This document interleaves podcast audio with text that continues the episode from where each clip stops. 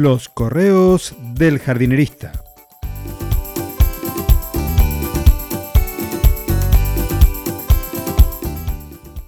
En el episodio de hoy, flacos y largos como fideo tallarín.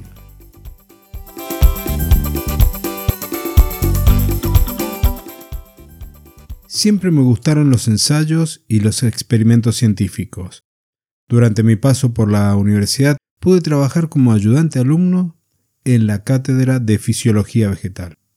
Hermosos recuerdos, increíbles aprendizajes y rodeados de profesores e investigadores del CONICET tremendamente generosos, de quienes te hablaré en otro momento porque se merecen incluso un monumento cada uno.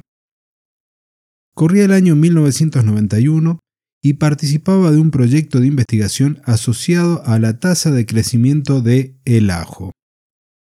El objetivo era determinar todas las variables existentes que hacían que un diente grande diera origen a una cabeza de mayor tamaño que un diente chico. Por más que ambos salieran de la misma planta madre y fueran cultivados en las mismas condiciones controladas de laboratorio.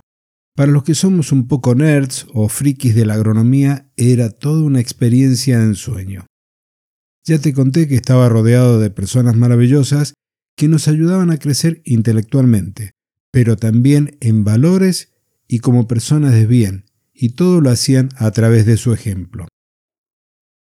Yo soy un poco culo inquieto, diría un amigo mío asturiano.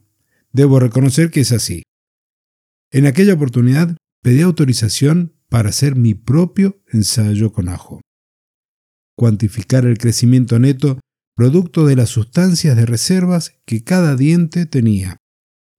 No entraré en los detalles de la diagramación del estudio, la puesta en marcha, ni los resultados a los que arribé, pero sí un aspecto. Coloqué los ajos semillas previamente clasificados por calibre y por peso, en pequeñas macetas con perlita. Las condiciones de cultivo en cuanto a temperatura y humedad eran las apropiadas, pero el crecimiento se hizo en ausencia completa de la luz. Cada planta podía crecer tanto como le permitieran sus reservas. ¿Resultados? Los brotes eran flacos y largos como fideo tallarín, además de blancuzcos. Y ahora sí, antes de que me envíes a ver si llueve en la esquina, te llevo del ajo a las plantas de interior. Seguramente en algún lugar de tu casa, cerca de una ventana, tienes una o más plantas para decorar. Es probable que alguna comience a crecer y sus tallos parecerse a tallarines que se acercan a los vidrios. Este fenómeno recibe el nombre técnico de aislamiento. Los tallos tienen entrenudos largos, las hojas pequeñas y decoloradas, por nombrar algunas de las características.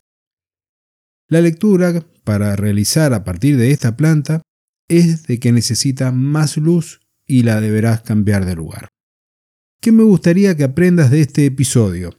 Primero que si tenés una planta de interior o incluso a veces pasa con las plantas dentro del jardín que presentan esta sintomatología de aislamiento, no le hagas un cambio brusco de condiciones.